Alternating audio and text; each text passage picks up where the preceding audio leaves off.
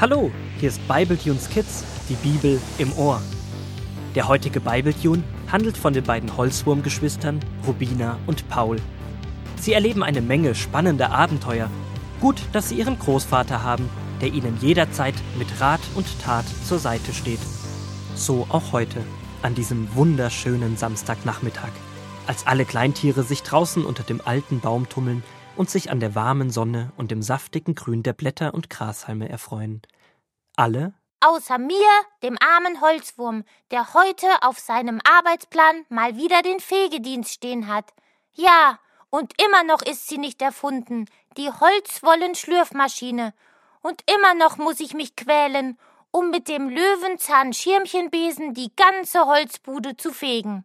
Aber ich werde mich nicht entmutigen lassen, denn irgendwann werde auch ich mit dieser wurmöden Arbeit fertig sein. Also, los geht's!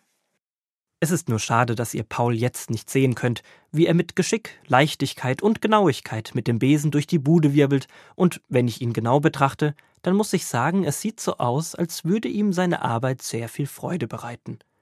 Aber hat er nicht eben noch von wurmöder Arbeit gesprochen? Na ja, ich höre mal genau hin, vielleicht spricht er mit sich selbst. Also eigentlich macht das hier ja gar keine Freude. Aber ich erinnere mich noch an die Josefsgeschichte, die uns Großvater heute Morgen vorgelesen hatte. Ja, plötzlich habe ich die Geschichte wieder vor Augen, oder besser gesagt in meinen Ohren. 1. Mose 39, die Verse 1 bis 6. Josef wurde von den Händlern, die ihn gekauft hatten, mit nach Ägypten genommen. Dort verkauften sie ihn weiter an einen reichen, wichtigen Mann namens Potiphar. Potiphar arbeitete für den Pharao, den König von Ägypten, als Schatzmeister und als Befehlshaber der Leibwache. Das bedeutet, er musste dafür sorgen, dass der König immer gut bewacht und vor allen Feinden beschützt wurde. Josef wurde Potiphas Sklave. Alle Arbeiten, die er im Haus Potiphas tun musste, gelangen ihm sehr gut, denn Gott half ihm. Als Potiphar das sah, schätzte er Josef immer mehr. Er machte ihn zu seinem obersten Diener und ließ ihn über alles bestimmen, was in seinem Haus getan werden musste. Unglaublich, wie treu Josef seine Arbeit getan hat, obwohl es doch total ungerecht war, dass er jetzt ein Sklave war. Er, der es zu Hause so gut gehabt hat, war plötzlich ein Diener. Was der wohl alles machen musste? Vielleicht so fegen wie ich? Der Potiphar war ein reicher Mann. Er war schließlich der Chef der Leibwache und hatte sicher noch ein viel größeres Haus. Wie lange der wohl fegen musste? Und abwaschen erst. Sicher hatten die noch nicht so eine Tellerwaschmaschine wie in der Küche von Familie Stamm. Als er so mit seinem Besen durch den Flur wirbelt und sich selbst zuhört, begegnen ihm sein Großvater und Rubina, die gerade von draußen reingekommen sind.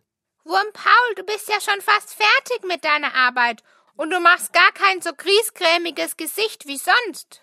Weißt du, Rubina, ich habe mir vorgestellt, wie viel Josef arbeiten musste und wie zuverlässig er das gemacht hat.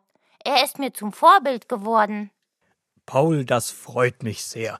Und da fällt mir ein Vers ein, der auch irgendwo in dieser dicken Bibel steht. Warte kurz, ich muss mal nachschauen. Bis Großvater am Tisch angekommen ist und den Vers gefunden hat, bin ich auch mit dem Fegen fertig. Aus dem Weg, Rubina, sonst kitzel ich dich noch mit dem Besen an deinen schönen Wurmringen. Das ist ja unglaublich, wie motiviert du heute bist.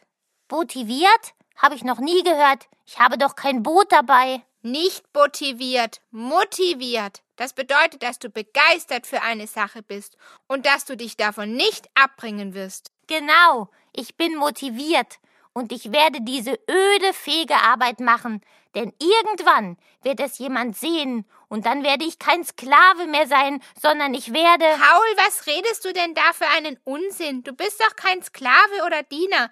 Du musst lediglich den Fegedienst in unserer Familie an einem Tag übernehmen. Oh, Rubina, ich habe mir gerade vorgestellt, dass ich Josef wäre. Ach, darum bezeichnest du dich als Sklave. Paul, Rubina, jetzt habe ich den Vers in der Bibel gefunden. Er steht in Lukas 16, Vers 10. Nur wer im Kleinen treu ist, wird es auch im Großen sein. Wenn ihr bei den kleinen Dingen unzuverlässig seid, werdet ihr es auch bei den großen sein. Ja, das war das Geheimnis von Josef. Er hat alle seine kleinen Aufgaben treu gemacht ohne zu murren, mit Freundlichkeit und Zuverlässigkeit.